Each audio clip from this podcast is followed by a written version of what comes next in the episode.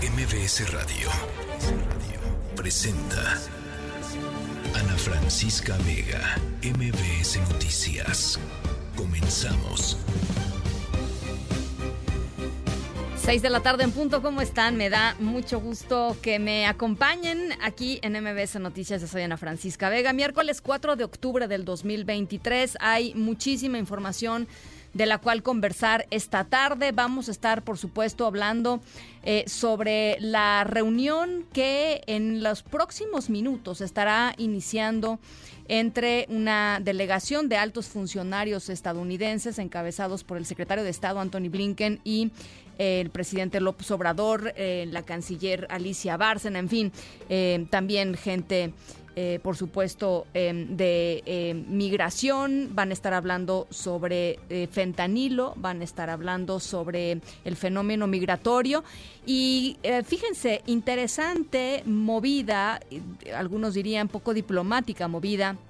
el día en que se celebrará, digamos, esta reunión, en donde hay muchas expectativas, el presidente de los Estados Unidos, Joe Biden, anuncia que se han removido eh, varios obstáculos legales que existían para volver a eh, eh, arrancar la construcción del muro fronterizo.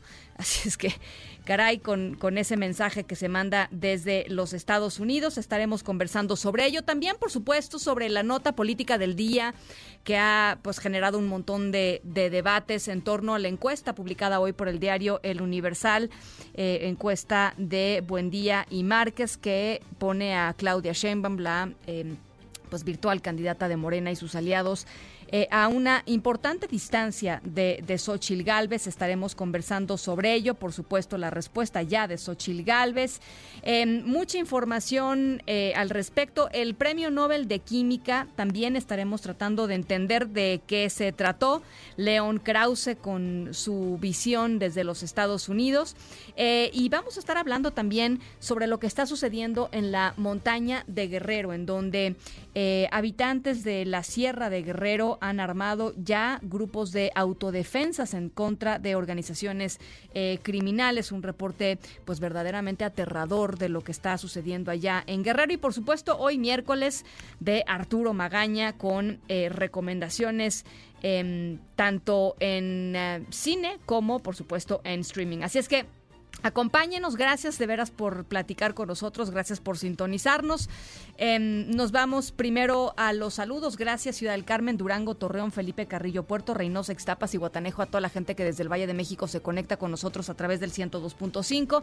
Estamos en, en TikTok, arroba MBS Noticias, estamos también en Instagram y en Facebook, Ana Francisca Vega Oficial, Twitter, arroba Ana F. Vega y nuestro número de WhatsApp, 5543 77125. Arrancamos. MBS Noticias informa. Bueno, importante revés. Esta tarde también se está dando a conocer la decisión del Tribunal Electoral del Poder Judicial de la Federación en torno a la denuncia que había puesto eh, Marcelo Ebrard en contra de eh, la Comisión Nacional de Honestidad y Justicia de Morena con relación al proceso que terminó eh, pues llevando a Claudia Sheinbaum a la candidatura de ese partido a eh, la presidencia en el 2024. René Cruz, ¿de qué se trata? Platícanos. Buenas tardes. Hola amigos del auditorio, muy buenas tardes. Pues la Sala Superior del Tribunal Electoral del Poder Judicial de la Federación declaró inexistente la omisión de la Comisión Nacional de Honestidad y Justicia de Morena de admitir a trámite esta queja que presentó Marcelo Ebrard Casaubón, con la que busca pues que se reponga el proceso de selección del candidato presidencial de ese instituto político. El órgano jurisdiccional ANA determinó lo anterior debido a que pues esa comisión ya admitió la queja, esto fue el pasado 29 de septiembre. No obstante, la Sala Superior hizo un exhorto a dicha instancia partidista para que resuelva el recurso del ex titular de la Secretaría de Relaciones Exteriores dentro de los plazos legalmente establecidos. En su proyecto de resolución, el presidente del Tribunal Electoral, Reyes Rodríguez, consideró Ana fundado el planteamiento de Ebrar Casaubon, puesto que del expediente se desprende que la Comisión de Honestidad omitió admitir la queja en el plazo previsto en el artículo 41 de su reglamento, toda vez que al momento de la presentación del juicio no se había emitido el acuerdo de admisión. Sin embargo, pues ya el juzgador electoral precisó que el agravio resulta inoperante toda vez que Marcelo Ebrard obtuvo su pretensión, es decir, que se le diera entrada a su queja. Ana, también comentarte que en esta misma sesión el Tribunal Electoral ordenó al Frente Amplio por México entregar la documentación en la que sustentó la determinación de que Miguel Ángel Mancera no podía continuar en el proceso para definir al candidato presidencial de dicho frente. Ana, el reporte. Bien, muchísimas gracias. Gracias, René. Muy buenas tardes. Muy buenas tardes. Eh, esta decisión del Tribunal Electoral del Poder Judicial de la Federación no ha tenido reacción o respuesta por parte del ex canciller Marcelo Ebrard. Sus redes sociales están eh, pues calladitas hasta el momento seguramente eh, y en cuanto lo haga, por supuesto, por acá estaremos observando exactamente cuál es la respuesta que da a este revés. No es más que eso, es un revés Em, de em, pues lo que él pretendía fuera una queja y que le pidiera impugnar de alguna manera el proceso por el cual Claudia Sheinbaum está hoy eh, como candidata, como coordinadora de la defensa no, coordinadora de los comités de defensa de la Cuarta Transformación. Ese es el, sí, ese es el nombre rebuscado.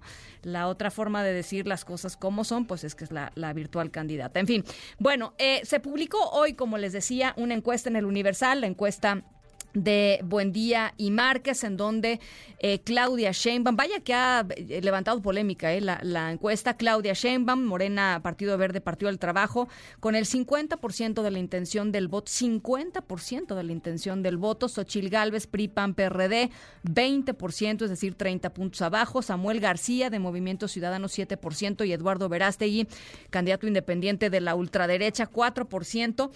ojo, 19% de los encuestados no manifestó eh, preferencia por alguno de los candidatos eh, a los que se les de los que se les preguntó y ya respondió eh, Xochil Gálvez em, eh, ya respondió, ya, dio reacciones, digamos, con respecto a, a esta, a esta em, la más reciente encuesta nacional en vivienda de Buendía y Márquez. ¿Qué dijo Xochil Gálvez? Oscar Palacios, te saludo con gusto. Buenas tardes.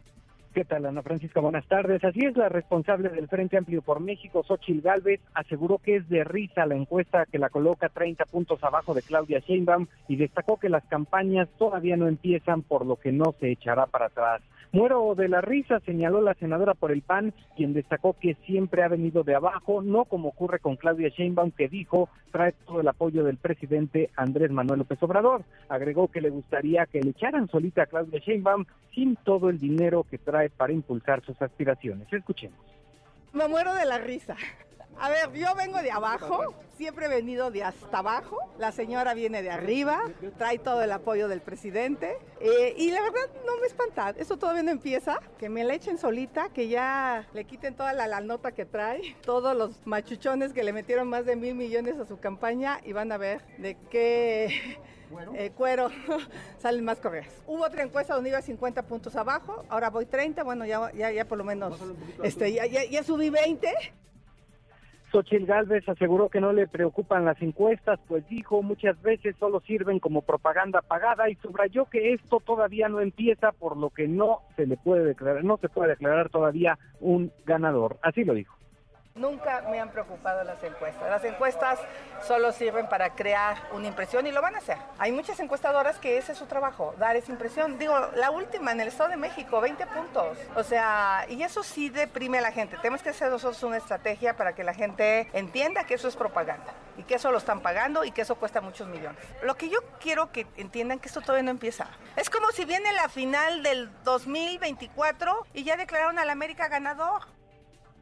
Por otro lado, Xochitl Gálvez informó que este miércoles compareció ante el Comité de Ética de la Facultad de Ingeniería de la UNAM, esto por el presunto plagio en su informe de titulación. La senadora por el PAN resaltó que presentó ante las autoridades universitarias la documentación que acredita que no incurrió en plagio y que cuenta con más de 200 proyectos desarrollados. Señaló que no tiene prisa por conocer el veredicto, pero anticipó que acabará, acatará, va a acatar lo que resuelvan las autoridades universitarias. Vamos a escuchar Ya comparecí a la UNAM. Ya presenté lo que acredita que yo me recibí mi título profesional como experta en edificios inteligentes. Les acredité que tengo más de 200 proyectos desarrollados, una empresa constituida para hacer edificios inteligentes y, ya, ya me presenté a la UNAM. Yo respetaré y acataré lo que la UNAM diga.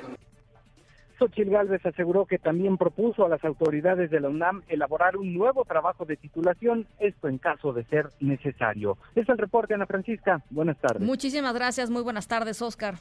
Hasta luego. Gracias, buenas tardes. Y en la línea telefónica, Javier Márquez, director de investigación de la firma encuestadora Buen Día y Márquez, justamente la encuestadora que publica hoy en eh, el diario El Universal esta eh, encuesta a, eh, a, domicilio, digamos, a casas.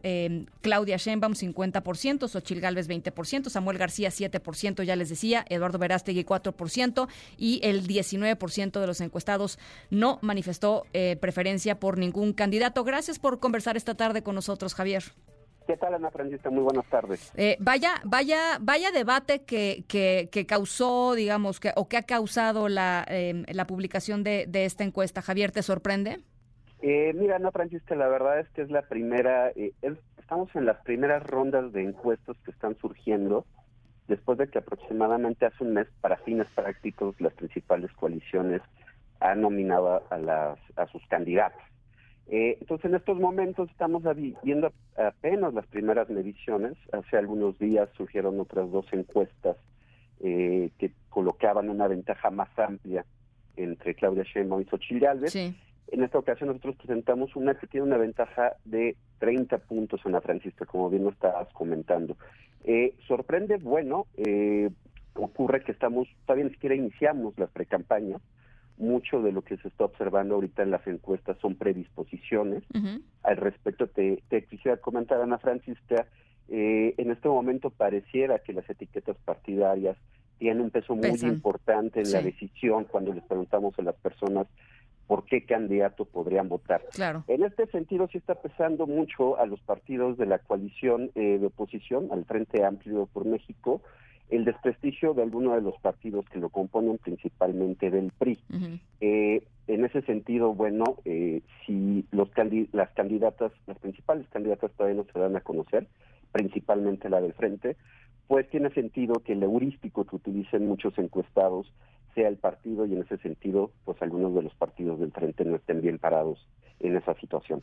Eh, una de las, y, le das justamente en el, en el, clavo, una de las, de, digamos, de las variables que juegan aquí un papel importante para leer esto que, que, se presenta hoy y, lo que se presentó también la semana pasada, pues es el nivel de conocimiento que tiene la gente sobre las candidatas, ¿no? Totalmente de acuerdo, Ana Francisca. Eh, voy a ilustrar con el caso de Xochitl, que es eh, la principal candidata que apenas, digamos, acaba de integrar al tablero. Eh, recordemos que apenas en junio empezó a existir esta visibilidad por parte de Xochitl Galvez. En junio nosotros teníamos registrado un conocimiento de Xochitl de cerca de 30 puntos porcentuales, la cifra exacta es 29 ya para agosto, un par de meses después, ya estaba en 43%. Fue una subida importante, eh, casi 14 puntos porcentuales. De agosto a septiembre, Ana Francisca, que fue lo que ocurrió, eh, digamos, en medio ya ocurrió los procesos de nominación, etcétera, no hemos visto un crecimiento muy importante de Xochitl Galvez, eh, aumentó cerca de 5 puntos porcentuales en conocimiento y también destaca que aumentó un, una magnitud similar las opiniones favorables, que se tienen sobre ella. Es decir, pareciera que no creció lo suficiente durante los últimos meses como para poder mover demasiado las preferencias de intención de voto. En, término, en términos de, luego damos un pasito adicional, ¿no? Además de conocerla, la pregunta es, pues, ¿qué tal te cae, no? ¿Te gusta o no te gusta? Ahí también hay variaciones interesantes. De acuerdo, Ana Francisca, y de hecho lo que está ocurriendo con Xochitl es que en este momento el porcentaje de opiniones negativas que se tienen de ella es prácticamente igual al porcentaje de opiniones favorables. Eh, mucho de lo que puede explicar esto, y lo podemos ver a través de la tendencia de las últimas mediciones que hemos presentado, muy probablemente tienen que ver con la confrontación que se llevó a cabo entre el presidente y eh, eh Xochitl la senadora. Eh, es posible que muchas personas en el avance entre junio y agosto que la comenzaron a conocer, no la, empezaron a conocer eh, en un escenario en don, de confrontación con el presidente y pues bueno, lo que ocurría era las personas la conocían, pero la primera impresión que se tenían era un comentario negativo por parte eh, de la presidencia sobre ella. Entonces, en ese sentido, ha estado pesando, ha estado arrastrando esos negativos junto al conocimiento, ha empezado a crecer y ha mejorado un poco sus opiniones, pero el ritmo al que lo ha hecho pues no ha sido suficiente como para ser un poco más competitiva en los cargos que, que presentamos a los encuestados. ¿Coincides en el en el en la apreciación eh, que dice la propia eh, Xochil Gálvez de eh, esto apenas esto apenas comienza, esto todavía tiene tiene digamos mucho margen para para moverse?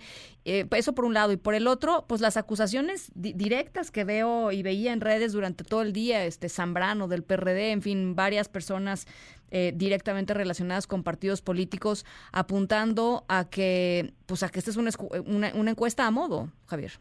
Pues mira, sí, eh, en primer lugar, sí, Ana Francisca, estoy totalmente de acuerdo con las declaraciones en el sentido de que esto apenas está comenzando, todavía ni siquiera iniciamos la precampaña, los tiempos se adelantaron, todavía hay mucho margen para que esto cambie, y en este sentido yo creo que ninguna encuesta debería de interpretarse el día de hoy como eh, algo cercano a lo que puede ocurrir el día de elección. El poder predictivo de las encuestas a estas alturas en términos históricos es muy pobre.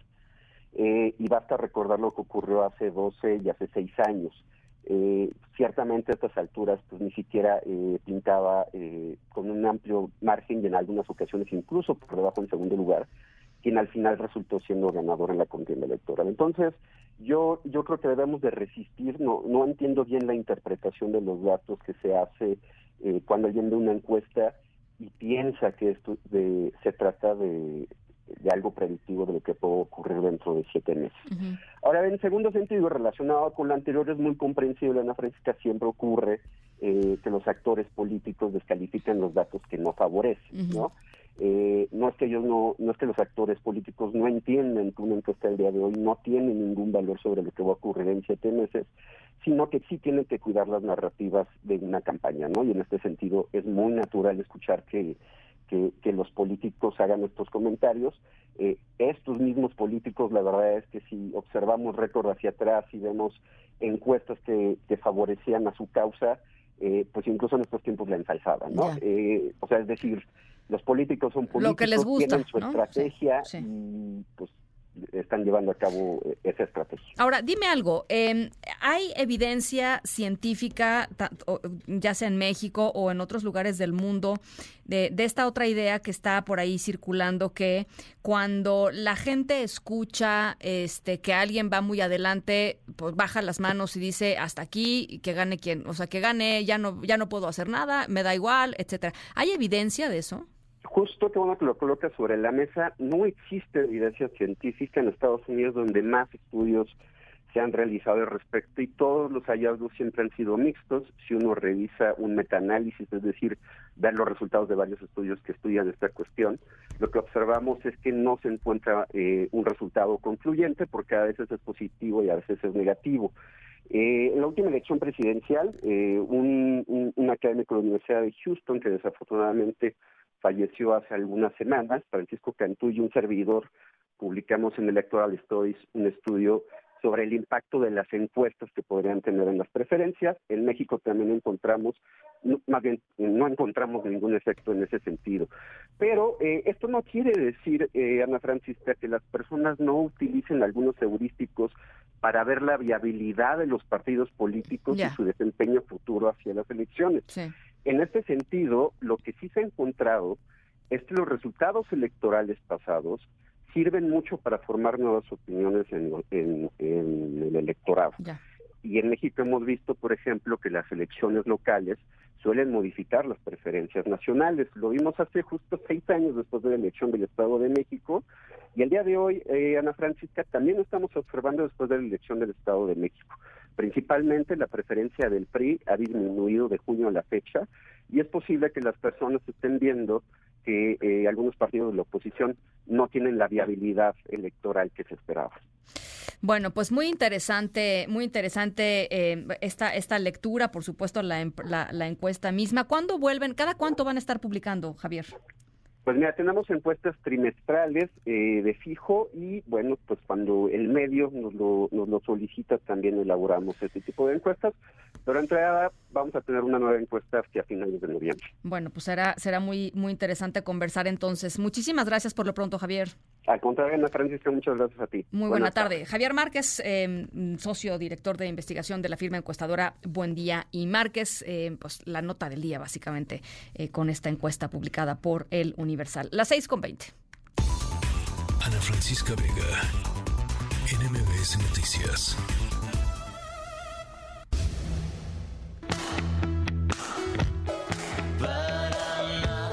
just being blue.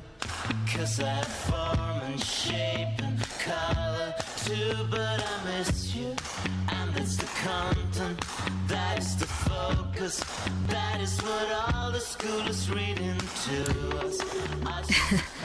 Nuestra historia sonora de veras no tiene, nuestro protagonista de la historia no tiene vergüenza. Este, bueno, ahí les va, poquito a poquito. Vámonos poquito a mí me hizo reír, pero que, pero no está de, o sea, en fin, ustedes ya me dirán si se ríen o no. Arrancamos por lo pronto con Blue Period Picasso de eh, el famoso periodo azul de Picasso de Peter Bjorn y John. Nuestra historia sonora tiene que ver eh, con arte, la clase de arte en la que pensamos de inmediato cuando pensamos en un museo o cuando pensamos en grandes eh, pintores, ¿no? Algunos de los pintores que han marcado la estética de- del arte en, en la historia de la humanidad. Eh, y vamos a platicar de esas pinturas que eh, pues están en un lugar especial, en un museo, a la que miles de personas van a ver todos los días. Y ¿a quién no le gustaría, a poco no, tener una de esas grandes obras este, para disfrutar solitos? Eh, y si no pueden tener las originales, porque pues, está difícil comprar un Picasso, ¿no? ¿Traen cambio? Echamos la copa. Cambio, ¿no? No. Em, ¿Aceptarían ustedes una imitación? O, por- bueno, hay gente que tiene pósters, ¿no? De las pinturas que les gustan en sus casas, ¿no? Em, una imitación tan buena, en este caso, que ni siquiera las más grandes autoridades en pintura pudieran notar la diferencia entre la obra eh, original, la genuina, y la copia. Si les interesa una de estas pinturas, sigan escuchando la historia sonora porque van a aprender mucho sobre los bajos mundos del arte moderno y los, eh, pues los niveles a los cuales llega la gente por lana. Esa es la verdad, por lana. Las 6 con 22, pausa, regresamos con mucho más.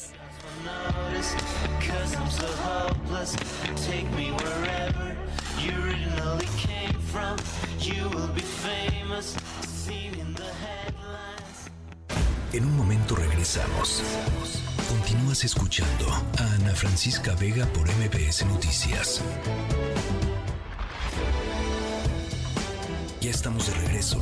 Ana Francisca Vega en MBS Noticias. Noticias informa. Bueno, migración y seguridad, particularmente un énfasis en el tráfico de fentanilo, es la agenda eh, que trae la delegación de muy alto nivel, funcionarios de los Estados Unidos, encabezada por el secretario de Estado de los Estados Unidos, Anthony Blinken. También está eh, ya en nuestro país el fiscal general de los Estados Unidos, Merrick Garland, y el secretario de Seguridad Interior, Alejandro Mayorkas. Están eh, participando en esto que se llama reunión de alto nivel en materia de seguridad y migración. Hatsiri Magallanes, ¿cómo estás? Buenas tardes. ¿Qué tal, Ana? Buenas tardes. Pues sí, fíjate que ya arribó a México procedente de Texas el secretario de Estado Anthony Blinken para iniciar justo esta visita de trabajo por nuestro país, la cual incluye reuniones con autoridades mexicanas encabezadas por el presidente Andrés Manuel López Obrador. A su llegada en el avión de la Fuerza Aérea de su país al Aeropuerto Internacional Felipe Ángeles, minutos después de las cuatro y media de la tarde, eh, se preveía que fuera recibido por la misma canciller Alicia Bárcena, pero ella ya no asistió. Fue recibido por el jefe de la Unidad para América del Norte, Roberto Velasco, también por el embajador mexicano Esteban Moctezuma y Ken Salazar, el embajador estadounidense. Blinken viene acompañado por el secretario de Seguridad Nacional, Alejandro Mayorkas, también viene el fiscal general Mary Garland, entre otros altos funcionarios del gobierno de Joe Biden. Alrededor de las seis y media de la tarde, Blinken pues va a sostener ya una reunión ministerial sobre migración a la que asiste ahí sí la canciller Alicia Bárcena, así como los ministros de Relaciones Exteriores de Colombia y también de Panamá. De hecho, la comitiva pues está básicamente ya arribando al centro de la ciudad donde se encuentra la Cancillería. Este encuentro va a ser a puerta cerrada. Más tarde, Anthony Blinken participa en una cena de trabajo que ofrece la canciller mexicana también. Y bueno, ya ya de mañana las delegaciones de ambos países se reúnen para llevar a cabo este diálogo de alto nivel sobre seguridad, donde se van a abordar los temas de tráfico de drogas, fentanilo, tráfico de armas y también de migración. Luego de este encuentro se va a llevar a cabo una conferencia de prensa conjunta entre, entre Anthony Blinken y Alicia Bárcena a la una de la tarde para luego dar paso ya a la reunión privada con el presidente Andrés Manuel López Obrador. Todo esto se va a llevar a cabo ya en Palacio Nacional el reporte que tenemos, Ana. Bueno, por supuesto estaremos eh, siguiendo muy de cerca eh, los desarrollos y, será interesante ver mañana la conferencia de prensa eh, y después en las siguientes horas lo que suceda seguramente como como solemos enterarnos Hatsiri no me dejarás mentir será pues reporte de la Casa Blanca lo que nos termine de hacer entender exactamente qué es lo que pasa aquí en, en nuestro país los próximos dos días, ¿no? Sí, fíjate que sí, eh, a través de la embajada de Estados Unidos aquí en nuestro país es como, a, por lo menos a la prensa le llega más rápido la información. No sé si esa es la idea, que primero informen allá para que ya luego aquí en México pues puedan mandar otro boletín. eh, esperemos que más tarde pues ya la embajada estadounidense pueda informarnos por lo menos de las actividades del día de hoy. Bueno, ya mañana se, las que se vayan desarrollando ya ya en Palacio Nacional. Pues por supuesto estaremos conversándolo. Gracias, Katsiri. Muy buena tarde. Muy buena tarde. Y frecuentemente es la propia Casa Blanca la que después de estas reuniones termina sacando su comunicado y ahí es donde más o menos entiendes por dónde, por dónde fueron, por dónde fueron los temas. Y un mensaje, por cierto, un mensaje eh, que hoy envía eh, justamente la Casa Blanca em, eh, tiene que ver con el reforzamiento, la orden de reforzamiento inmediato del muro fronterizo con México en una de las áreas en donde más han ocurrido cruces irregulares de personas que están buscando llegar a los Estados Unidos.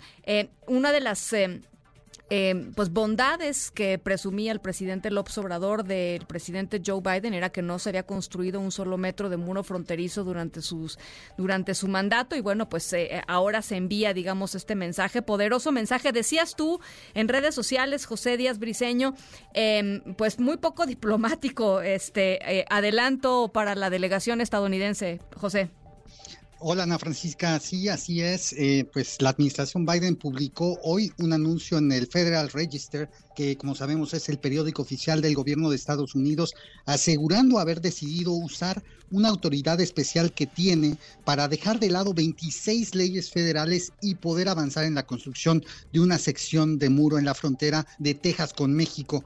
El anuncio no contiene muchos detalles, pero el secretario de Seguridad Interna, Alejandro Mayorkas, aseguró en este que la necesidad de construir dicha sección de muro era importante para evitar el cruce ilegal de personas desde México. Sobra decir, como bien decías, que el secretario Mayorkas es uno de los miembros de la delegación estadounidense que participa mañana en el llamado diálogo de alto nivel en seguridad para abordar temas justamente migratorios y antinarcóticos. Aunque no hay detalles exactos, la sección de muro que se busca construir sería de 32 kilómetros en la ribera estadounidense del río Bravo a la altura de Ciudad Mier en Tamaulipas. Y hay que decir y recordar que el uso de dicha autoridad especial por parte de la administración Biden eh, para dejar estas leyes federales importantes tiene consecuencias importantes a nivel ambiental y muchos grupos activistas eh, han quejado, se han quejado de las afectaciones que pudiera tener para especies como el ocelote. Esto lo dijo el Centro para la Diversidad Biológica. Y por último, Ana Francisca, hay que recordar que el exmandatario Donald Trump utilizó esa misma autoridad para construir más de 720 kilómetros de muro fronterizo. Y es por eso que el reinicio de la construcción ahora pues eh, se considera una traición del presidente Biden a una promesa de campaña que hizo en 2020 de no construir más muros inútiles. Y bueno, pues este es el reporte, Ana Francisca, veremos cómo se pone la conferencia de prensa. Por supuesto, estaremos muy pendientes y, allá en Washington, y, tampoco me dejarás mentir tú, José, eh, frecuentemente conocemos muchos más detalles de lo que sucede en, reuniones bilaterales, por lo que termina o trascendiendo a partir de eh, el, buen reporteo de, todos ustedes que están en Washington, o simple y sencillamente a través de los comunicados eh, o, o transcripciones de la Casa Blanca. Sí, es eh, muy importante y hay que poner mucha atención tanto al tema del fentanilo como al tema eh, de migración y del muro, porque son tiempos electorales, Ana Francisca, acá en Estados Unidos y no es eh, ninguna coincidencia que este reforzamiento de los mensajes de claro. en la frontera están ocurriendo. Bueno, pues por supuesto vamos a estar muy atentos. Gracias, José. Hasta luego. Un, abrazo. Y eso que decía del tema ambiental no es poca cosa. la frontera de Tamaulipas con em, con Texas, eh, es uno de los humedales más importantes del continente, eh, de, la, de, la, región norteamericana. Eh, es, de hecho, el lugar de paso más importante de las aves migratorias de América del Norte. Hay una cantidad de diversidad biológica brutal pues que hay que proteger y hay que proteger no solamente, con, por supuesto, sin, sin, muros, ¿no? Sin, sin, la construcción de muros, hay muchísimas más cosas que se tienen que hacer eh, en términos de la protección ambiental de una zona preciosísima eh, y valiosísima para eh, para pues para este planeta. Así es que bueno pues ahí está y vamos a vamos a estar mucho en el tema. Nos vamos hasta hasta em, la Suprema Corte de Justicia nuevamente. René Cruz hay decisiones con respecto a la distribución de los libros de texto gratuitos una controversia constitucional presentada por el gobierno de Chihuahua. Ya la resolvió la Suprema. De nueva cuenta buenas tardes René Hola Ana, amigos del auditorio, muy buenas tardes. Así es, eh, la Suprema Corte de Justicia de la Nación desechó la controversia constitucional que interpuso el gobierno de Chihuahua contra la distribución de los libros de texto para el ciclo escolar 2023-2024. Por unanimidad y sin mayor debate, la primera sala aprobó el proyecto del ministro Arturo Saldívar quien argumentó, Ana, que la distribución de los libros no incide en la esfera competencial del gobierno estatal, ya que la elaboración, producción y distribución de estos materiales pues es competencia exclusiva de la federación. Asimismo, el expresidente del alto tribunal puntualizó que la aducida falta de consulta previa a pueblos y comunidades indígenas y afromexicanas resulta improcedente, al tiempo en el que subrayó que los argumentos de la administración de María Eugenia Campos se apoyan en instrumentos de mera legalidad y en disposiciones que no confieren una atribución a las entidades federativas. Con esta resolución, Ana, pues se abre la posibilidad de que en Coahuila también pues inicie la repartición de los libros de texto, lo cual ocurrirá cuando la Corte resuelva los recursos de reclamación interpuestos contra la admisión a trámite de la controversia que promovió esa entidad. Ana, el reporte que tengo. Te lo agradezco mucho. Gracias, eh, René. Muy buenas tardes. Gracias, muy buenas tardes. Eh, por cierto, el presidente López Obrador comenzó eh, esta mañana su conferencia eh, desobedeciendo al Instituto Nacional Electoral, al INE, por no eliminar la posdata, ¿no? Que, que, con la cual arranca las mañaneras en la que ataca a las a los a sus adversarios políticos. Em, sin embargo, la transmisión de la conferencia matutina sí tuvo un cambio porque a pesar de que comenzó eh, justo con el mismo mensaje y la misma posdata que le había pedido el INE, le había ordenado el INE que, retirara, eh, fueron transmitidos eh, en audio. Vamos a escuchar. En cumplimiento al acuerdo ACQID-INE 221, diagonal 2023, de conformidad con lo dispuesto en el artículo 134 de la Constitución Política de los Estados Unidos Mexicanos, la propaganda, bajo cualquier modalidad de comunicación social que difundan como tales los poderes públicos, los órganos autónomos, las dependencias y entidades de la administración pública y cualquier otro ente de los tres órdenes de gobierno, deberá tener carácter institucional y fines informativos, educativos o de orientación social. Las personas servidoras públicas tienen en todo tiempo la obligación de aplicar con imparcialidad los recursos públicos que están bajo su responsabilidad, sin influir en la equidad de la competencia entre los partidos políticos. Instituto Nacional Electoral. Ana Francisca Vega en MBS Noticias. The Royal Swedish Academy of Sciences has decided to award the 2023 Nobel Prize in Chemistry in equal shares to La Real Academia Sueca de Ciencias ha decidido otorgar el Premio Nobel de Química 2023 por partes iguales Moji Babendi del Instituto Tecnológico de Massachusetts, Luis Bruce de la Universidad de Columbia y Alexei Ekimov del Tecnológico de Nanocristales por el descubrimiento y síntesis de los puntos cuánticos. Bueno, pues ahí está. El día de hoy se anunció el premio Nobel de Química a estos tres científicos. El tema eh, es la síntesis de los puntos cuánticos, unas partículas tan chiquitas, tan pequeñitas, que su tamaño termina determinando las propiedades que tienen. En la línea telefónica, el doctor Jesús Rodríguez, profesor e investigador de la Facultad de Química de la UNAM. Gracias por conversar esta tarde con nosotros, doctor. Hola Ana, oh, muchísimas gracias por la invitación. A ver, ¿de qué se trata? Eh, ayúdenos a entender, así como en para química para principiantes, este, de, qué se trata este premio? Pues mira que lo dijiste muy bien, ¿eh?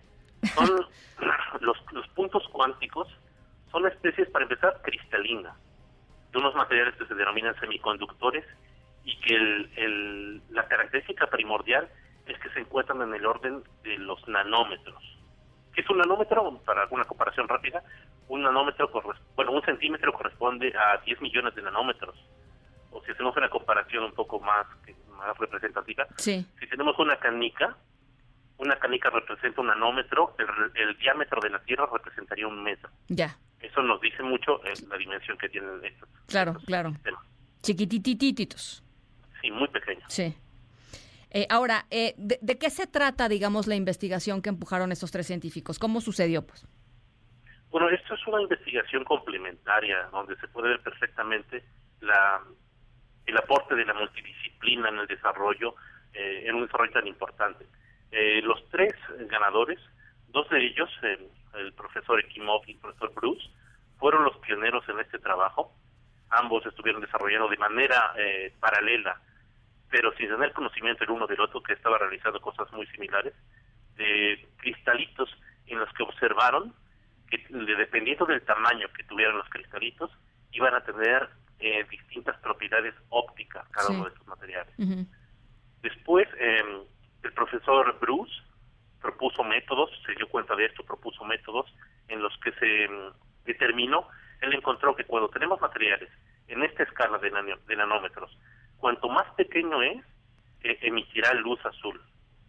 Si aumentamos el tamaño ligeramente, podemos obtener luz verde y si lo aumentamos mucho más, eh, podemos obtener eh, luz de color rojo. Siempre con la misma composición del material. Y posteriormente el profesor McWendy, bueno, estos dos, estas dos aportaciones eran muy teóricas, digamos, muy alejadas de la realidad, podemos verlo así, difíciles de conseguir. Y el aporte del profesor McWendy no fue menor ya que realizó toda la química para hacer de, esta síntesis un proceso eh, posible. Ahora, eh, en términos de la aplicación, yo sé, yo sé que mucha, mucha de la ciencia quizá eh, no, no tenga aplicación inmediata y práctica, eh, pero me parece que en este sentido, o, eh, por ejemplo, el tema de la nanotecnología, pues la tenemos muy presente, la tenemos presente en la revolución que ha significado, por ejemplo, las pantallas, ¿no? Las pantallas de, televisores, las pantallas estas inmensas que podemos hoy ver en, muchísimos lugares, las lámparas LED, en fin. Eh, en términos de la aplicación, ¿qué dirías, doctor? bueno, aquí me gustaría hacer un pequeño paréntesis rápidamente.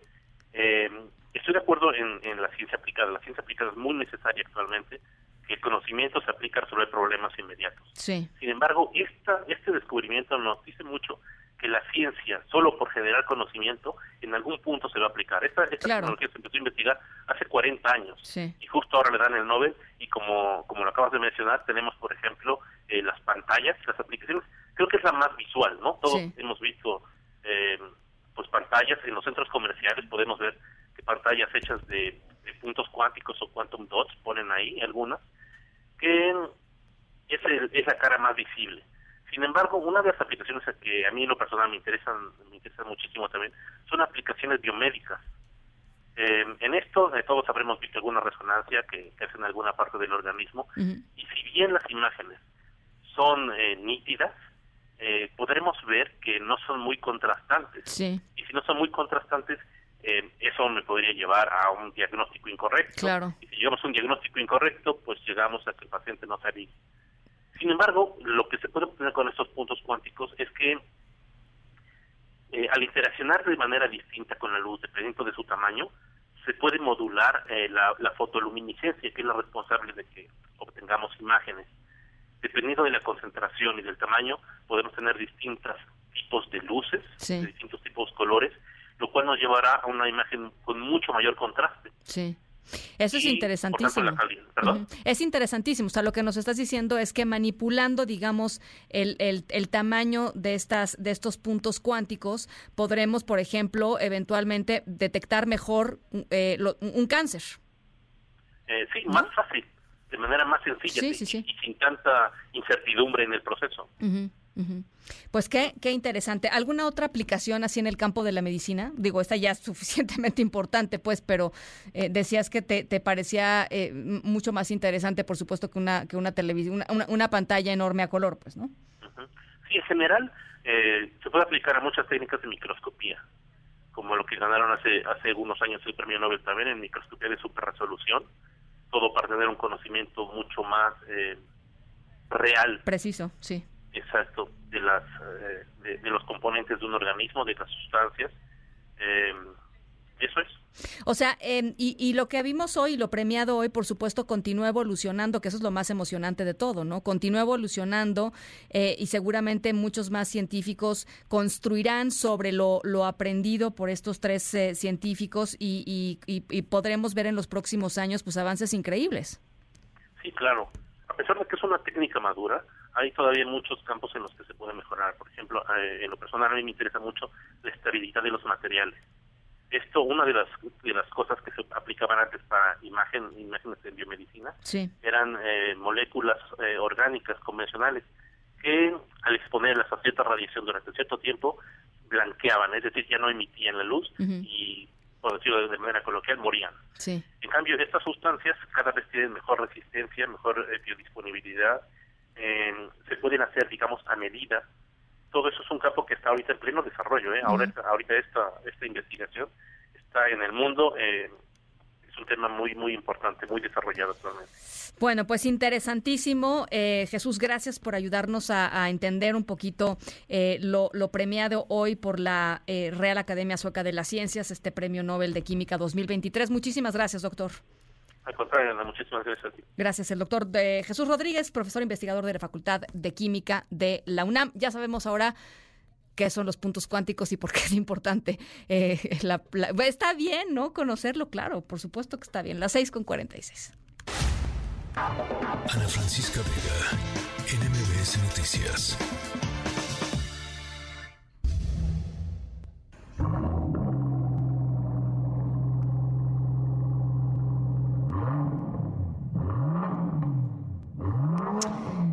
Bueno, eso que están escuchando eh, vale unos cuantos millones de pesos.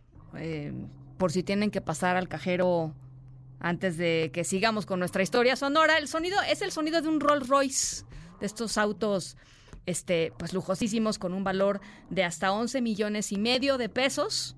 11 millones y medio de pesos para un coche.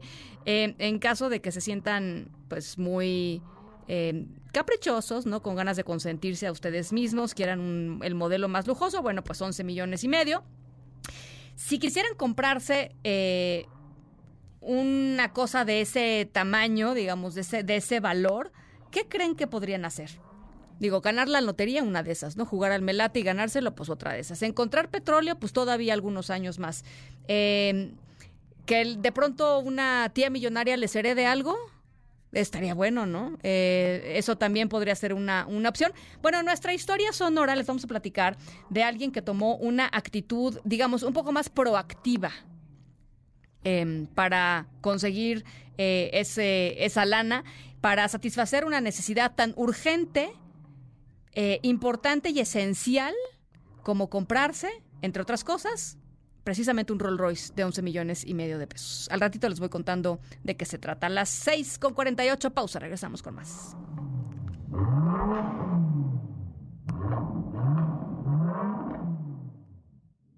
En un momento regresamos.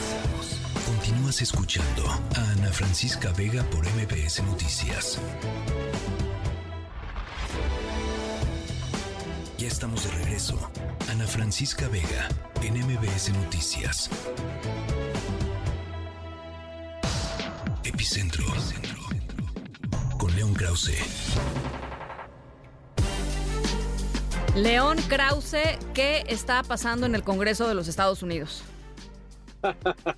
Esa, la pregunta, eh, Ana, la pregunta del millón, la que, la que me planteas, pues lo que está pasando es que el Partido Republicano está fracturado, quizás sin remedio, entre una, un ala eh, radical eh, que defiende los valores del trompismo, permíteme usar la palabra valores, o intereses, y el otro lado, que eh, no está muy lejos de ese primer lado, pero está lo suficientemente lejos como para pues eh, eh, fomentar la ira de los radicales que ayer hicieron algo que no se había hecho nunca en, el estado, en la historia de Estados Unidos a través de un voto en la Cámara de Representantes. Ocho republicanos se juntaron con los demócratas, que no tenían ningún ánimo y con toda razón de salvar al republicano Kevin McCarthy, y destituyeron al presidente de la Cámara de Representantes, líder de la mayoría republicana. Insisto, nunca antes había ocurrido. Eh, por, por, ahí leía una declaración de uno de los congresistas que decían, esto es, estamos a, a, a, dos días de convertirnos en el show de Jerry Springer. ¿Se acuerdan ustedes de este show este, ochentero en donde se agarraban a trancazos este, los, los, los invitados al show? Pues cada vez, ¿no? Se agarraban a trancazos y, y pues de, de, eso se trataba y tenía altísimas audiencias. Sí, Laura Bozo, y, es como el equivalente a Laura Bozo, ¿no? Este español. Sí, sí, que, que pase el desgraciado, exactamente.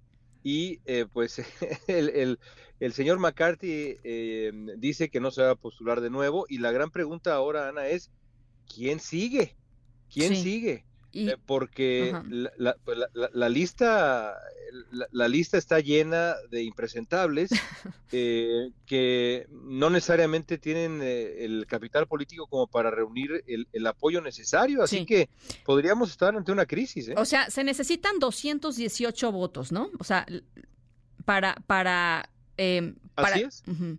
y, y pues lo que tú dices es eh, ninguno de los que vemos en esa lista tiene el, el calibre o el, el, la atractividad ¿no? para, para poderlos lograr y para llegar a, a, este acuerdo.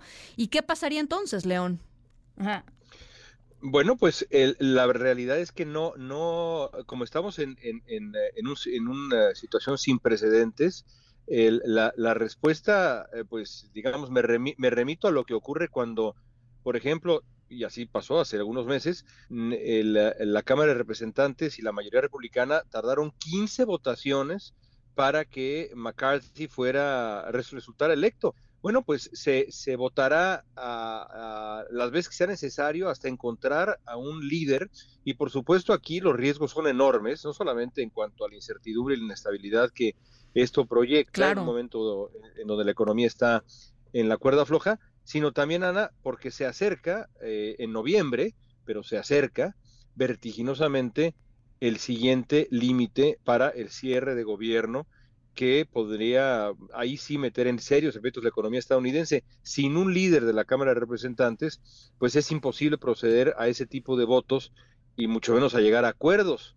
Eh, en un sistema distinto, Ana, en un sistema, digamos, parlamentario puro, pues eh, inmediatamente habríamos tenido una votación eh, general para que, el, para que el electorado decidiera qué hacer con, con esta situación imposible, pero pues no funciona así la, la, la, cosa en Estados Unidos. No, no hay manera este, de que en, este, en esta coyuntura y con estas perspectivas, digo, yo sé que se pueden, este, o sea, la capacidad de autoinfligirse eh, dolor y penurias eh, puede ser infinita, pero eh, eh, no habría manera de que un, una demócrata o un demócrata terminaran eh, en, en, este lugar como presidente de la Cámara de Representantes?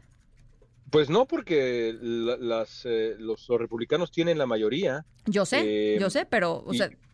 lo, veo, lo veo francamente imposible. Me parece más probable que Donald Trump llegue a la presidencia de la Cámara de Representantes que ocurra con un demócrata, porque en este terreno de lo, de lo inédito, bueno, no, no, hay nada en la Constitución que impida que una persona que no es miembro de la Cámara de Representantes sea electo como presidente de la Cámara de Representantes. Así que, ah, mira.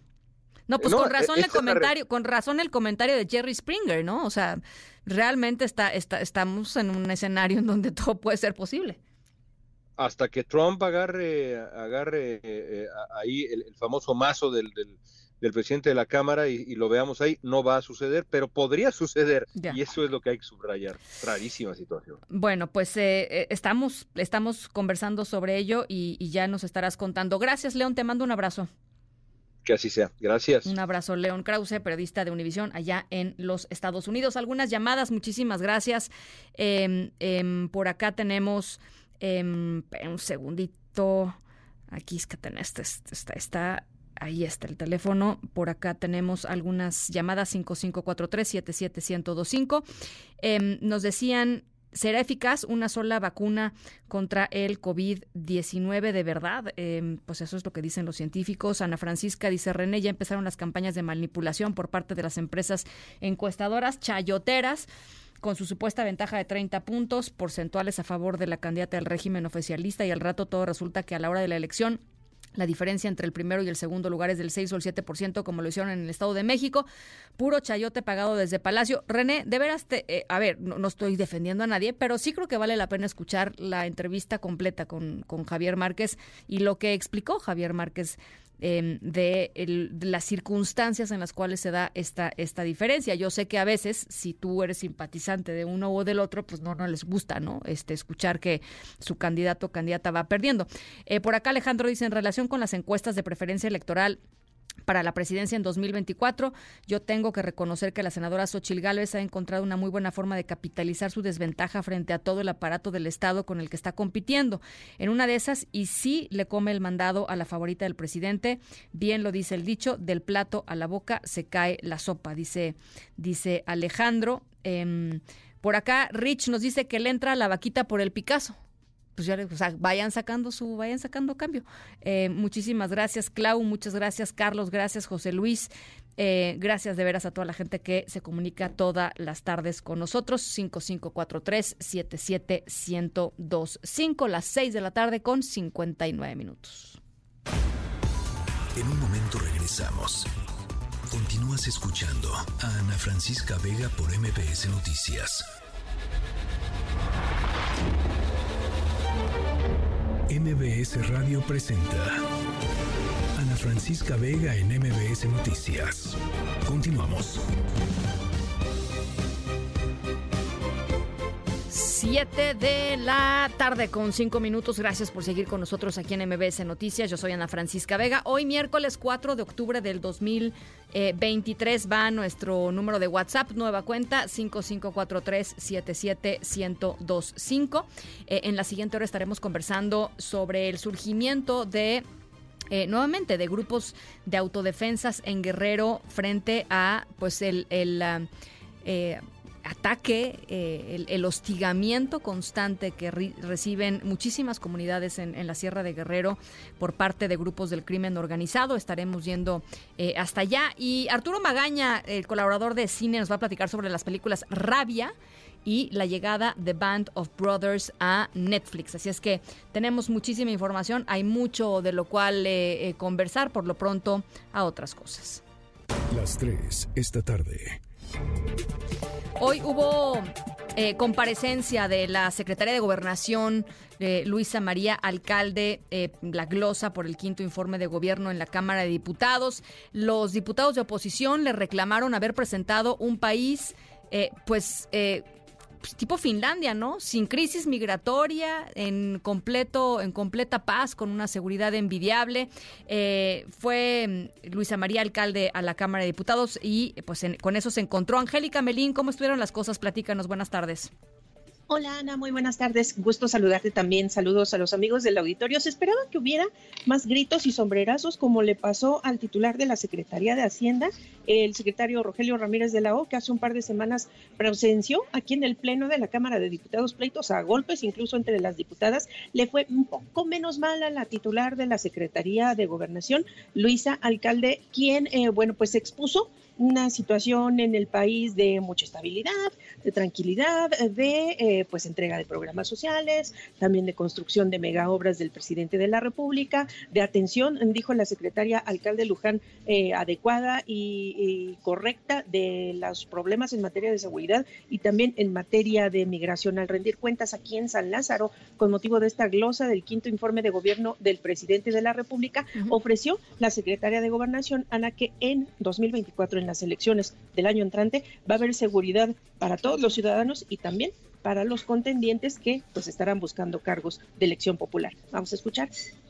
que hoy hay tranquilidad y gobernabilidad porque se respeta la democracia y que solo haciéndola valer y convirtiéndola en un hábito podemos vivir en paz y podemos vivir en armonía. En ese sentido y de cara al proceso electoral de 2024, esta administración dará todas las seguridades y garantías para que éste se desarrolle de forma libre, pacífica y ordenada. Habrá cero tolerancia, dijo, a los fraudes electorales, también al uso de recursos públicos en, las elecciones, a la intervención, tampoco no habrá intervención, dijo, del Ejecutivo Federal en este proceso electoral. Y bueno, pues esta garantía de que los candidatos y las candidatas van a tener la protección y la seguridad por parte del Estado mexicano. Bien lo comentaba Sana, los legisladores de oposición le reclamaron a la funcionaria federal venir a plantear al Pleno de San Lázaro un país irreal donde, pues, eh, dijo la secretaria, a todo está en tranquilidad, hay gobernabilidad, los problemas se están atendiendo y, eh, pues, eh, también la consultaron y la cuestionaron con respecto a la crisis migratoria que pasa el país y en respuesta la funcionaria federal dijo que México, congratulándose, se ha convertido como en el corredor migratorio pues más relevante y que más tránsito tiene en estos momentos en la región aquí en eh, pues nuestro continente. En este sentido, los legisladores del PRD pues de plano le pidieron a Clara de qué país vino a hablar a la Cámara de Diputados. Vamos a escuchar a la diputada del PRD, Edna Giselle Díaz después de escucharla, la verdad es que a mí me gustaría que me invitara al México que usted describe. Y entonces no se llamaría México, seguramente se llamaría Pejelandia o algo así, pero no México, porque parece que ustedes están, están aceptando y están normalizando la violencia, los crímenes, las masacres, las mentiras. La oposición le reclamó, Ana, a la secretaria de Gobernación el fracaso de las estrategias del gobierno federal en seguridad, en atención a la migración, también en atención a los problemas internos en el país. La única protesta muy visible eh, frente a la secretaria de Gobernación que se vio en esta comparecencia, que pues más bien estuvo un poco desangelada, Ana, fue la de la diputada federal del PAN, Marta Romo, que se paró frente a la secretaria de Gobernación, le mostró un cartel con exigencias en materia de seguridad y migración, y bueno, pues de ahí no pasó. Ahora sí no hubo tanto grito y sombrerazo aquí en San Lázaro, y pues la secretaria insistió en que el país va bien y que las estrategias aplicadas por el gobierno federal son las correctas. Así las cosas en San Lázaro. Bueno, pues por supuesto eh, estamos pendientes. Gracias, Angélica, por el reporte. A ti, hasta luego. Ah, hasta luego. Cuando dice que va a haber tranquilidad y va a haber seguridad para que la gente haga campaña en el 2024 eh, y que pueda ir a los lugares a los que tiene que ir para llamar al voto, eh, pues nada más recordar, en las elecciones del 2021, las elecciones intermedias del 2021, se asesinaron a 102 políticos. 102 políticos asesinados, 1.066 agresiones. 36 em, de los 102 políticos asesinados, 36 eran aspirantes y candidatos a distintos cargos. 87 eh, hombres, 15 eh, mujeres entre aspirantes y, candidatos. el proceso electoral del 2021 se volvió pues uno de los más violentos eh, el segundo con más homicidios desde el 2000, por debajo únicamente de la elección previa, que es la del 2018. O sea, la del 2018 fue muy violenta, la del 2021 eh, fue un poquito menos violenta, eh, pero pues me parece pues, tremendamente arriesgado, que bueno que esa sea la intención, pero arriesgado que la secretaria de Gobernación diga que todo el mundo va a poder ir a hacer campaña a todos lados. Si los de Morena tuvieron que levantar la encuesta en Chiapas, telefónica porque no se puede levantar la encuesta porque les asesinaron a sus encuestadores, ¿no? Este, en fin, eh, muy complicada la situación. De veras, el tema de la seguridad en las elecciones eh, del año entrante será eh, fundamental. Y hablando sobre agresiones y hablando de intentos de hacer campaña, aunque no estemos en tiempos de campaña, ¿qué le pasó a la alcaldesa con licencia en Cuauhtémoc, Sandra Cuevas, Juan Carlos Alarcón? Me da gusto saludarte, Ana. Gracias. Muy buenas tardes. Sandra Cuevas, alcaldesa en Cuauhtémoc con licencia temporal, fue agredida junto con su equipo de trabajo durante un recorrido que realizaba en la central de Abasto, en Iztapalapa, previo a un acto con comerciantes para exponer su proyecto para la Ciudad de México. Por estos hechos, Sandra Cuevas presentará una denuncia ante la Fiscalía Capitalina en contra de Marcela Villegas Silva, coordinadora general de la central de Abasto, así como de un grupo de golpeadores indicó que la querella se interpondrá por los delitos de agresión, robo con violencia, secuestro express y privación de la libertad ilegal. Escuchemos lo que pues sucedió en el momento de mayor catarsis en ese punto de la central de Abasto, donde fue interceptada con una cuatrimoto y seguida de varias, varias motocicletas, todos vestidos de negro, en la espalda con el nombre de Sandra Cuevas y una figura de diamante. Vamos a escuchar. Déjala salir. No, déjala salir. Me están secuestrando, ¿eh? Sí, me están secuestrando. Abusadores, abusadores, abusadores. Me están secuestrando, me están secuestrando, no me dejan salir. No dejan salir a la cabeza exigió que las autoridades citen a los responsables de las agresiones sufridas esta mañana. Señaló que está claro que grupos internos de la central de Abasto, identificados con Morena, protagonizaron la gresca en la que surgieron empujones, golpes, insultos en contra de ella y de su equipo. Marcela Villegas Silva, coordinadora de la central de Abasto, literalmente corrió a Sandra Cuevas eh, de esa zona por no avisar de la realización de un acto público. Escuchemos. La señora está cometiendo un delito. Esto es un fideicomiso privado y no puede ingresar de esa manera. Le solicitamos que se retire. Que se retire. No, no, se pagó el... Pero no pueden venir aquí sin permiso del fideicomiso. Este es un fideicomiso privado. Permiso, permiso para venir a ¿Para comprar. ingresar? No, para venir a usted no comprar. viene a comprar. A para realizar venir a sus comprar, spots, a realizar por favor. sus- Y nosotros no venimos a pelear, venimos a hacer lo propio. Venimos a visitar las instalaciones de la central de.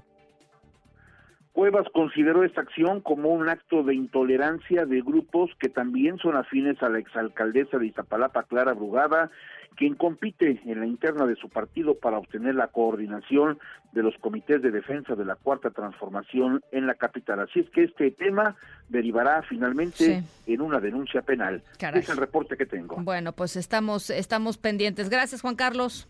Muy buenas tardes. Un abrazo. ¿Y qué tenemos hoy en el mundo, Álvaro Morales? Hola Ana Francisca, muy buenas tardes a ti y a todos nuestros radioescuchas. Pues no tenemos humo blanco porque no, se está, no tenemos Papá Nuevo, pero tenemos humo multicolor porque a tres años de que arranque la Copa del Mundo en México y Estados Unidos y Canadá, la FIFA anunció el día de hoy que la edición que le sigue, la de 2030, será incluso más variada, ya que en vez de tres anfitriones en la misma región, serán seis países a través de tres continentes distintos.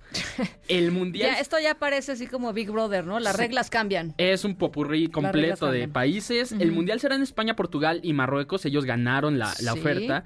Pero habrá tres partidos inaugurales que se llevarán a cabo, uno en Argentina, uno en Uruguay y uno en Paraguay. Esto en conmemoración del centenario de la Copa del Mundo que tuvo su primera edición justamente en Uruguay. Oye, eh, eh, lo de Paraguay ha levantado una polémica inmensa. O sea, como que dicen, "Pa- ¿y Paraguay qué, no? O sea, digo, saludo a nuestros amigos paraguayos si es que alguien nos paraguaya. está escuchando y es de Paraguay. eh, pero como que no hay una justificación más allá de que Conmebol eh, pues está... peleó por, para bueno, empezar porque pelearon por esos tres partidos. Pero además la sede de Conmebol me parece que está en Paraguay y creo que por ahí decían, pues la grilla. o la- sea, el premio de consolación ganó la grilla. Conmebol porque precisamente esto tiene menos que un grupo de directivos de Uruguay, Argentina y Paraguay, al resto de los aficionados sudamericanos enojadísimos, obviamente por lo que ellos ven como justamente un premio de consolación. Pero el que está muy feliz es Luis Lacalle Pou, Pues sí. el presidente uruguayo, que anunció y celebró que el partido inaugural del certamen se vaya a disputar en el Estadio Centenario en Montevideo. Eh, escuchemos justamente cuando lo anunciaba. Me acabo de enterar que por primera vez en la historia hay un acuerdo en la FIFA hay un acuerdo de que tanto en Europa, en África y en América y en Uruguay se va a jugar el, 2000 el Mundial 2030. Esto es, ha habido mucha garra, mucha inteligencia y mucha generosidad de otros países del mundo. Entonces, estando acá en un evento importantísimo, ya vamos a traer un jugador para que se bañe las termas, ¿no? Para que afloje los músculos, sobre todo en las saladas después del, después del partido.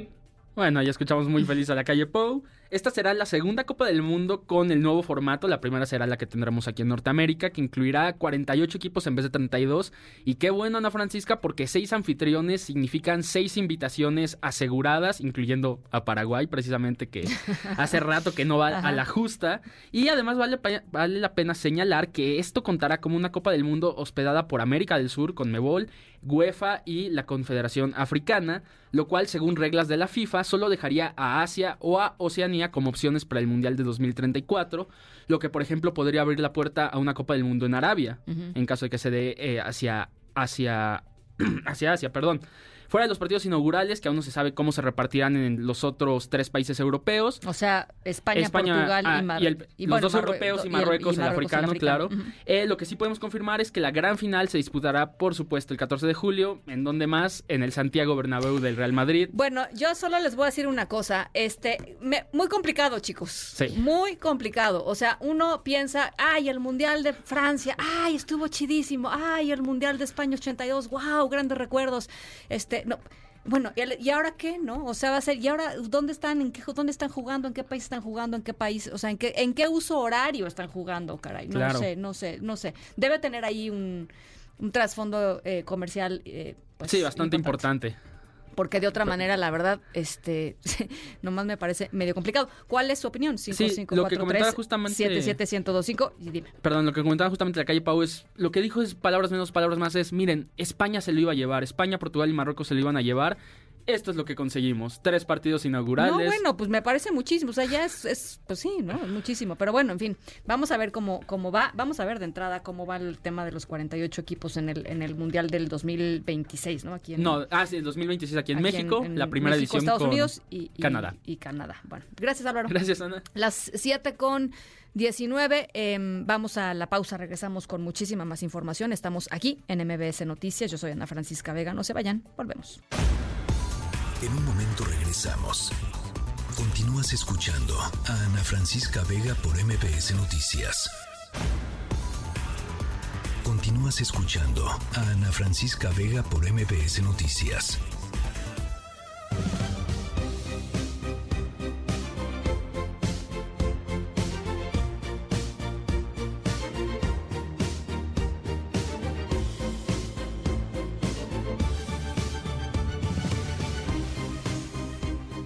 Siete de la tarde con 25 minutos. Eh, algunas, eh, algunas comunicaciones eh, también por acá.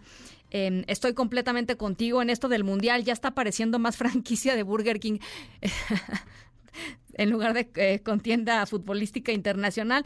Pues es que sí, ¿no? O sea, está un poco raro, la verdad, que digamos, eh, incluso, a ver, empezaron en Corea, Japón, si se acuerdan, ¿no? Aquel, aquel mundial Corea-Japón, eh, que fueron el, primero, me parece, eh, de países compartidos. Ya era un poco extraño este, ir de un, de un país a otro, pero esto sí ya me parece, francamente, este, pues un- de, de- de- de chile mole y de todo lo que se les ocurra. En fin, eh, ahí parte de las, de las reacciones. Rich, muchísimas gracias. Javier, gracias. Celso, Eric, Lupita, Edmundo, Tere, Pedro, Jorge, Miguel, muchísimas gracias por sus comunicaciones. Las 7 con 25. Corre cámara, cine, series, streaming, con Arturo Magaña.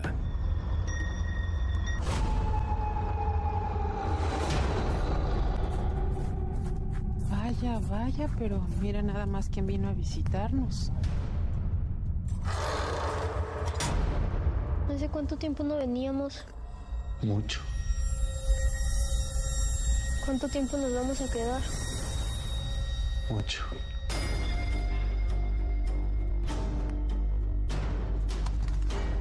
Si necesitas que cuide a Alan, con toda confianza, de verdad, ¿eh? Tu tío Rodrigo me hablaba mucho de ti. Tu papá no te deja salir, ¿verdad? Ah, caray. No vino solo. Nos trajo toda su descendencia. Los vecinos quedaron muy molestos con lo que hizo Rodrigo. Bueno, chao. ¿Qué hizo mi tío?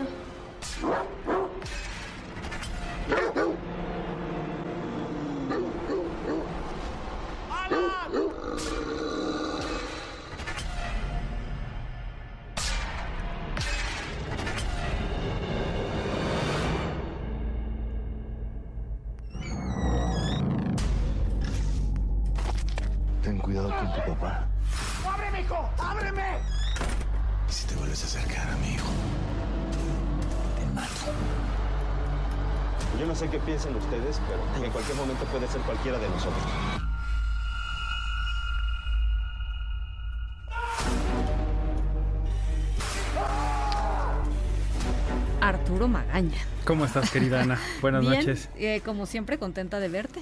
Yo también. Aparte, es- estoy sintiendo que te traigo como cosas muy heavies. Ahí para la otra te voy a traer algo de, de Disney o, o no Está sé, bien. algo, algo ligero. Un poco de todo. Un poco de todo. Un poco como mundial del 2020, ¿qué? ¿26? Ándale. 20, ¿30? 20, 30, sí. 20, 30. Sí, sí. De todo un De todo, de todo un poco, como la vida misma. Exacto.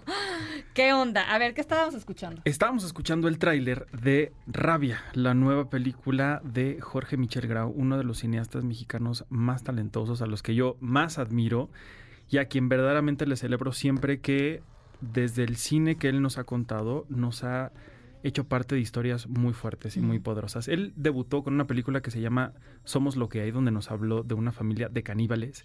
eh, y fue una historia tan poderosa que incluso se convirtió en la primera película en el cine mexicano en tener su remake en Hollywood. Anda, yo no sabía Sí, eso. sí, sí, sí. Luego, con 719, hizo una película alrededor del terremoto de 1985, protagonizada por Héctor Bonilla y por Demian Bichir, eh, en donde nos habló de algo que yo no había visto así o no lo había pensado de esa forma, sobre cómo la corrupción fue una gran responsable de que muchas personas murieran Claro. en aquel terremoto por, Por estas supuesto. malas construcciones. Por supuesto. Él eh, en un edificio gubernamental pone a Héctor Bonilla como el- el- el- la persona de recepción de este edificio, abajo de los escombros, junto con, me- si no me recuerdo, era como un diputado, una persona muy importante de la película.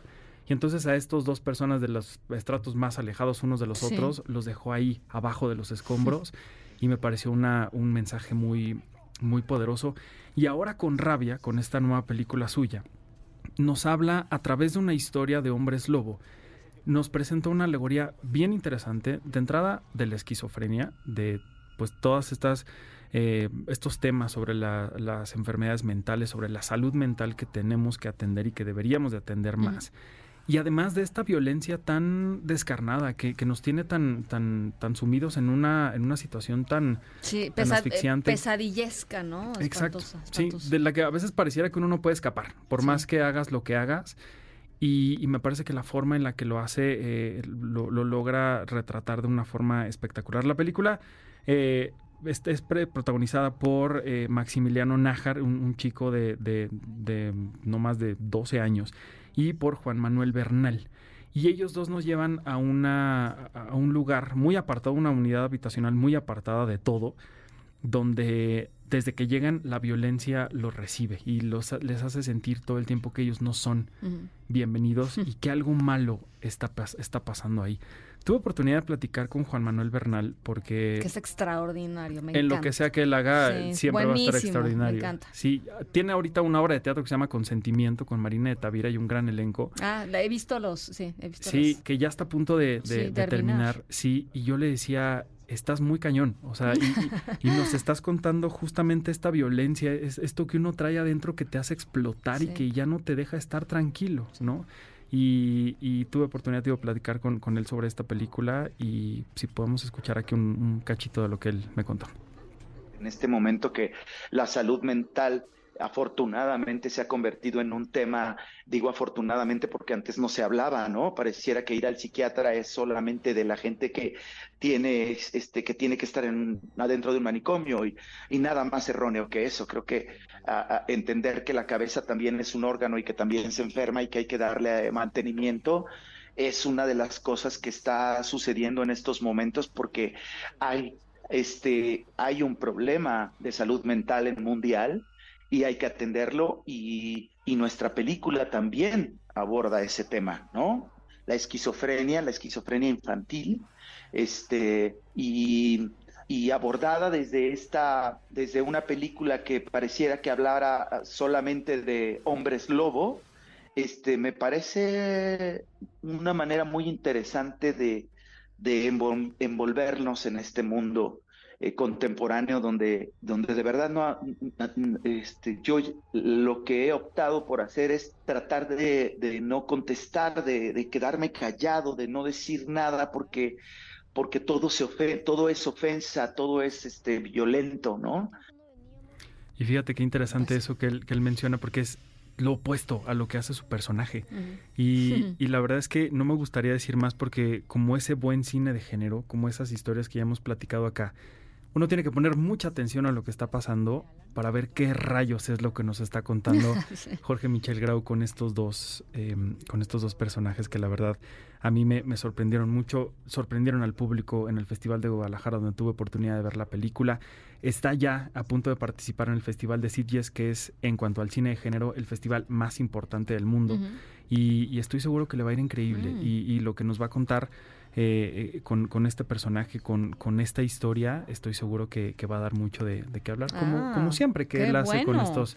¿Cuándo, es, ¿cuándo es el, Desde hoy ya está disponible en el catálogo de Prime Video. Ok. Entonces ahí, ahí la pueden ver. Y, justamente hablando de esto de de esta violencia, de esto que, que, que, generan eh, eh, la situación de hoy, lo que nos cuenta, el poder que tiene todo este cine. También platiqué con él sobre esto y, y esto fue lo que, lo que me comentó. A ver, venga. Pero esto, que, esto, esto tiene que ver con, con el mundo que estamos viviendo hoy. Y, y, y, me lo llevo a la película porque es un retrato, un retrato de esta intolerancia de unos personajes que llegan a un, a un nuevo espacio, que llegan a un, a un microcosmos en donde no son bienvenidos, en donde la violencia reina y es una violencia que está implícita este, porque así se vive, ¿no? y, y claro, estos personajes vienen con una circunstancia muy específica, este, huyendo, digamos, y se topan con esto y no entendemos bien qué es lo que pasa entre la relación del padre y el hijo, pero sabemos que hay algo allí que, que me gusta que Jorge Michel lo que haga es que el espectador piense, que el espectador vaya descifrando qué es lo que está sucediendo y en, y en qué acaba esta película. ¿Y en qué acaba esta película? No les voy a decir más para que vayan y la vean. Prime Video. En Prime Video ahí pueden encontrar Rabia, la nueva película de Jorge Michel Grau. Y si ustedes tienen oportunidad de ver algo que haya dirigido este hombre y si tienen oportunidad de ver a Juan Manuel Bernard en lo que sea que, él haga. Es que es, es espectacular. Sí, sí, sí. Vayan a verlo al teatro porque también ahí hace una, una, gran, una gran interpretación. Y bueno, y Marina de Tavira está bien extraordinaria. O sea, sí, todo el elenco. Sí. Qué, qué, lujo tenerlos en un teatro, este, ¿no? Donde puedes ver. Es que es un poco como lo que pasa con algunos de los actores, grandes actores, celebridades que de pronto se van una temporadita pequeña, este, a, a, Broadway o a, off Broadway a hacer alguna obra interesante. Este, los ves en una en una dimensión muy distinta a la dimensión que logras ver en, a través de una pantalla, ¿no? Claro, la verdad es que yo no, he de confesar con, con tristeza que no he sido tan fan de del teatro por distintas circunstancias, pero me he querido acercar mucho. A mí me encanta. Y, cuando he tenido la oportunidad, justo veo lo que tú mencionas, ¿no? Y, además un, un rango que, que dices, ¿dónde están estos, estas personas en, en la pantalla, no? Y también te habla ahí de que de pronto, pues la gente que toma las decisiones de los, las historias, los elencos, los castings, pues te están desaprovechando un montón el, el, talento que tiene nuestro país. sí, sí, sí, pues ahí se la recomiendo todo lo que tenga que ver con eso. Me encanta. ¿Traes algo más? Sí, Una, una historia que siguiendo con temas de violencia, porque ya ven que aquí nos gusta hablar también de esas cosas, pero desde otra perspectiva que a mí me, en su momento me voló la cabeza. Hay historias, y ustedes van a coincidir conmigo, que cuando uno las ve sin tener mayor eh, contexto de lo que sea que está pasando enfrente de nosotros, nos vuelan la cabeza y nos abren eh, la mente a mundos completamente desconocidos, como lo fue en mi caso, cuando por allá de inicios de los 2000 me encontré con una serie protagonizada por un hombre que yo he amado toda la vida, que es este, Steven Spielberg. y que además eh, contaba... ¿Cómo no amar a Steven Spielberg? ¿Cómo no amar a Steven Spielberg? Y que además estaba eh, junto con él producida por Tom Hanks, que es mi actor favorito de toda la vida. Es, un, es, un, es, es, una cosa impresionante. Exacto. Y lo que yo vi en ese, en ese capítulo me voló la cabeza. Eh, fue el capítulo de una serie que se llama Band of Brothers, que nos llevó, mm. como yo nunca lo había visto, a la Segunda Guerra Mundial. Mm. Sí en, en, secuencias espectaculares, pero además que se enfocaba mucho en el corazón de las personas que estaban al frente de la batalla. Y conforme han pasado los años, yo creo que he ido valorando mucho más lo que tiene que ver con, con, esta, con esta historia, que en su momento fue la miniserie más cara de la historia cuando HBO y Steven Spielberg dijeron vamos a hacerla, vamos a atrevernos a hacer una, una Era cuando todavía uno compraba los CDs, ¿no? O sea, las, series en CD. Yo me acuerdo que yo tenía la cajita de Band of Brothers. Yo todavía te la tengo y es de mi colección te la, así. Te la paso a tener. Sí, no, ya, ya, ya, ya, pasé a... ¿Cómo? Sí, pues bueno, pues uno hay que, sí, yo sí soy como maricondo, ¿no? Sí, te deshaces de todo. Pues, no de todo, pero sí sí no, no soy coleccionista, o sea, como que dejé de coleccionar ciertas cosas. Yo todavía la tengo. Y para, para antes de, de, venir aquí contigo, yo em, ya está en Netflix, por eso estoy hablando de ella, porque ya llegó al catálogo de Netflix, pero yo decidí verla en mi Blu-ray. O sea, no, bueno, tú sí. Yo ya no tengo Blu-ray, o sea, yo sí me deshago de las cosas y la verdad sí, sí soy más minimalista. Sí, yo soy, soy más apegado. Tengo un trauma ahí con, la, con el apego, pero eso no es el tema. Jorder, es Jorder. exacto. Sí, pero fíjate que es muy interesante lo que mencionas, porque fue muy curioso. Cuando la, la miniserie llegó a HBO, todo el mundo se sorprendió. Llegó, eh, su fecha de estreno fue el 9 de septiembre del 2001, dos días antes que ocurriera el 9-11. Mm. Entonces, mm. a, raíz de eso, como que el rating decayó, la gente no la vio tanto en la televisión, pues evidentemente, pues teniendo lo que acaba de suceder en Estados Unidos, la gente no tenía ganas de ver una historia así. Pero fue muy curioso que esta serie que costó aproximadamente 125 millones de dólares, que en su momento era demasiado. Muchísimo, claro. Al final, la serie terminó juntando de, ganancias en, en, estas ediciones, en, en, en, ese entonces todavía VHS y DVD, más de 250 millones de dólares. O sea, tuvo una recaudación mucho mayor a pues su presupuesto. A ver, es que además fue una, fue una serie, eh, digo, y, a la gente que no lo ha visto, sí recomiendo que vean este eh, eh, la, serie. Es impresionante lo que hacen. En términos, como tú dices, de lograr retratar el, el corazón, digamos, de cada personaje. Pero además visualmente es hermosa dentro de la tragedia espantosa que está pasando, ¿no? Pero es, es hermosa, los colores son como sepias, este, la textura, digamos, de las imágenes es increíble, ¿no? Sí, y además algo que en su momento fue como, como muy sorpresivo con esta cámara en mano, es decir, esta cámara que se mueve, que nos, senti nos hacía sentir ahí. Ahí en, las trincheras, ¿no? Exacto. Hay un capítulo en, Sí, hay un capítulo en particular que se llama El Día D, justamente como este pues, día tan icónico. El Día D, ¿no? Cuando, cuando llegó eh, los estadounidenses a la, a la, costa de Normandía, ¿no? Exactamente. Y si de por sí en, Rescatando al Soldado Ryan ya habíamos visto el desembarco en esta película justamente protagonizada por Tom Hanks, que de hecho ahí fue donde ellos dijeron, vamos a seguir contando este tipo de historias. Eh, después de eso, en esta serie nos llevan por justamente lo que viene después de... Y en esta, en esta ciudad, eh, pues abandonada, bombardeada y demás, lograron a mí volarme la cabeza con todo lo que veía, justo con lo que mencionas, ¿no? Eh, además, una, una historia que se tomó mucho, con mucho respeto, el retratar este, este libro que, homónimo en el que está basado de una forma de lo más responsable y respetuosa posible con los veteranos sobrevivientes.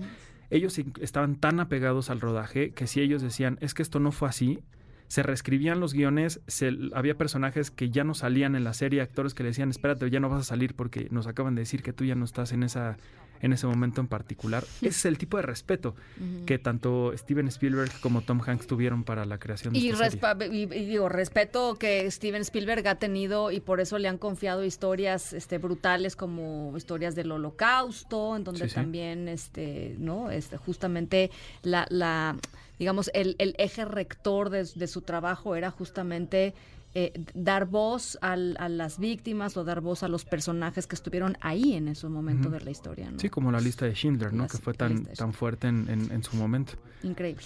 Sí, la verdad es que me, dio mucho gusto que llegara al catálogo de Netflix junto con otra serie igual de espectacular producida también por ellos que se llama The Pacific que... Ah, es buena también. Sí, que nos habla mucho de, de estos Sí, momentos. ya después de esas dos series dices basta de balazos también. Sí. ¿No? Sí, dices ya. ya, ¿no? Ya, pongamos Friends o The Office, que también... Vamos a ponerte Atlazo un ratito. Exacto. Este, pero, pero sí, claro, es espectacular. Es, este, Sí, sí, sí, sí. Te digo, ahora que, que- que me lo volví a encontrar, yo dije, tengo que recomendarlo, porque si no la conocen, de verdad, es sí, este tipo véanla. de historias que... Band of sí. Brothers, les va a gustar muchísimo. Este, y queremos foto de la cajita de Arturo Magaña. Te la voy a mandar porque es metálica, super edición sé, limitada. claro, sí, sí, no, sí, bueno, sí, sí, sí. no, no me des cuerda porque no la, voy a la dejar de hablar tenía, nunca la, de la- eso. la tenía la- y la, la dejé ir, la dejé ir, pero bueno, ahí está. Qué fuerte. Arturo Magaña, gracias. Gracias a ti. Buenas las noches. 7 con las 7 con 42. Ana Francisca Vega, en MBS Noticias.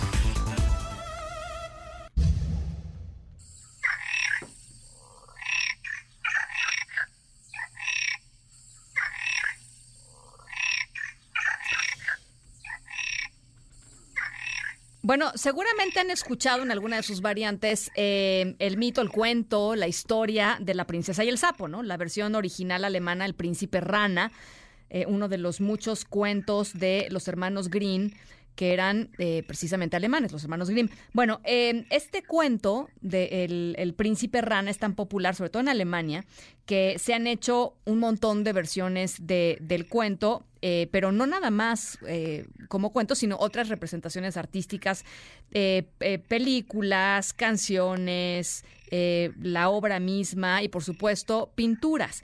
Y justamente una pintura de la princesa y su príncipe rana eh, es el objeto del deseo, llamémoslo así, el objeto del deseo de nuestra historia sonora de hoy. Al ratito, ¿qué fue lo que le pasó a esta pintura? A las 7 de la tarde con 43 minutos vamos al corte, regresamos con muchísimo más. Estamos aquí en MBS Noticias, yo soy Ana Francisca Vega, no se vayan, volvemos.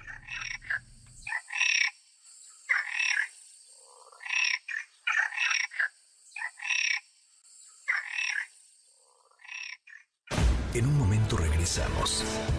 Continúas escuchando a Ana Francisca Vega por MBS Noticias.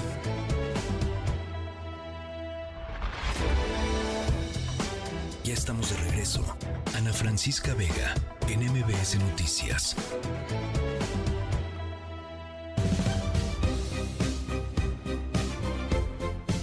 Siete de la tarde con 47 minutos. Bueno, ya les decía, nos vamos rápidamente eh, a la eh, situación en Guerrero, una violencia verdaderamente tremenda que está azotando la Sierra de Guerrero. Ha llevado nuevamente a la población civil a tratar de enfrentar por su cuenta el crimen organizado. De- decidieron crear un grupo de autodefensas llamados Pueblos Unidos por la Paz. Eh, ¿Qué está pasando allá eh, en Guerrero? Abel Barrera, director del Centro de Derechos de la Montaña Tlachinoyan. Gracias por platicar con nosotros, Abel. Hola, ¿qué tal? Buenas noches, Vania. Un gusto saludarte desde acá de Tlapa. Decirte que, pues, eh, que desde que los pueblos apostaron a que las autoridades pudieran brindarles seguridad desde hace varios años, pues no, no encontraron una respuesta precisa, contundente, y ha habido muchos desplazamientos, asesinatos, desapariciones, en fin, enfrentamientos, y la gente pues se siente muy indefensa. Ante esto, pues más de 66 comunidades de los municipios de la zona serrana, como Eliodoro Castillo y San Miguel Totolapa, que son lugares que de por sí hay muchos conflictos entre grupos de la delincuencia organizada, tomaron la decisión y dijeron, pues ahora nosotros vamos a, a garantizar la seguridad que el Estado no nos lo ha brindado. Entonces es una decisión difícil, compleja, porque pues las armas están ahora pues tomando pues el, el rumbo de una región muy olvidada y también donde hay ausencia de las instituciones y han dejado crecer a los grupos del crimen organizado. Eh, escuchaba, Abel, eh, testimonios de eh, personas que estaban, hablaron con, con la revista Proceso particularmente, en donde decían que después de varias incursiones de grupos del crimen organizado, algunas de estas comunidades que mencionas, em, llegó el ejército y cuando se acercaron al ejército para decirle, pues ayúdenos a, a proteger nuestra comunidad, el ejército les respondió pues que estaban ahí nada más para la destrucción de plantíos de amapola, que la seguridad la tenían que ver eh, con la gobernadora o incluso pedirla directamente a la federación, pero pues que ellos simplemente estaban ahí eh, por muy corto tiempo para un tema de eh, pues de cortar los, los plantíos de, de la amapola.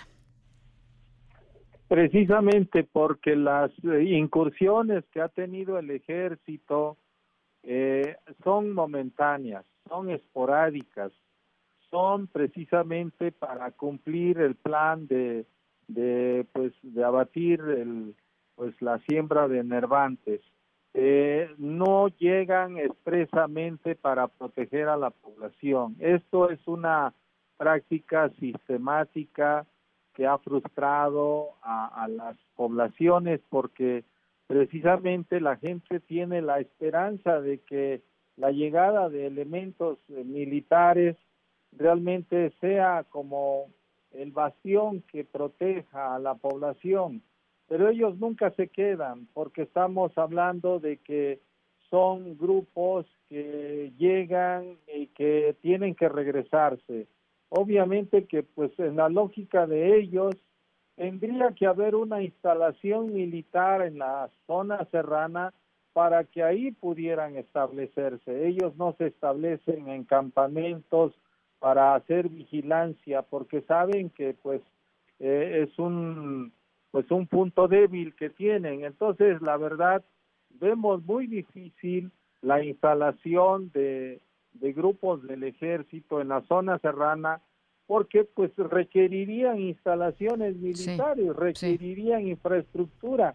Y pues si no hay ni escuelas no hay ni clínicas no hay caminos, pues es complicado. Entonces la gente se queda indefensa y por eso, pues ya vio que el camino de, del, de la, pues de la protección por parte del Estado, pues está cancelado porque en verdad, así como nos comentas, Ana Francisca, pues eh, eh, la, gente, los, la gente se frustra y dice, bueno, pensamos que venían en nuestro auxilio. No, pues vienen a, a otros operativos y la verdad, pues la gente no encuentra en las instituciones de seguridad, tanto del Estado y la Federación, pues, la protección para, para su, pues su, su seguridad. Sí. Ahora, Abel, e, es una lucha muy desigual porque pues lo que puedan armarse las autodefensas, lo que puedan armarse las comunidades eh, contra lo que se arma el crimen organizado, o sea, eso va a terminar muy mal, Abel. Sí, pues imagínate, el crimen organizado está muy bien aperfechado, eh, usa drones para poder eh, afectar a, los adversarios y bueno, manda también estos artefactos a las mismas comunidades eh, y la gente queda totalmente inerme. Bueno, ahora son las armas de la comunidad, las armas del pueblo, que son armas rudimentarias y pues sí, es una lucha desigual, ¿no? Es una lucha que puede generar más violencia o que está generando más violencia, aunque pues la gente se arma de valor, eh, obviamente le, pues, le apuesta a que acuerpados en, en una gran organización de pueblos que, que luchan por la seguridad y la paz, puedan por lo menos replegar al crimen, pues proteger su territorio, eh, proteger a la población no, a lo mejor no, no entrar en una confrontación porque saben que hay una situación en desventaja, pero sí por lo menos mostrar esa fuerza, esa presencia de los pueblos decididos, decididos, eso sí, hacer valer sus derechos ante la ausencia de las instituciones. Bueno, pues Abel, muchísimas gracias por conversar esta tarde con nosotros. Se nos acaba el tiempo, pero regresaremos, por supuesto, a este tema por la gravedad y por la importancia que, que, tiene. Muchísimas gracias por lo pronto, Abel. Un saludo, Ana Francisca. Gracias. Muy buenas noches. Las 7 con 54 se nos acabó el tiempo. Gracias por acompañarnos. Los dejo con José Razabala y todo su equipo en Autos y más. Y nosotros nos escuchamos mañana a 6 de la tarde en punto. MBS Radio presentó Ana Francisca Vega, información para todos. MBS Noticias.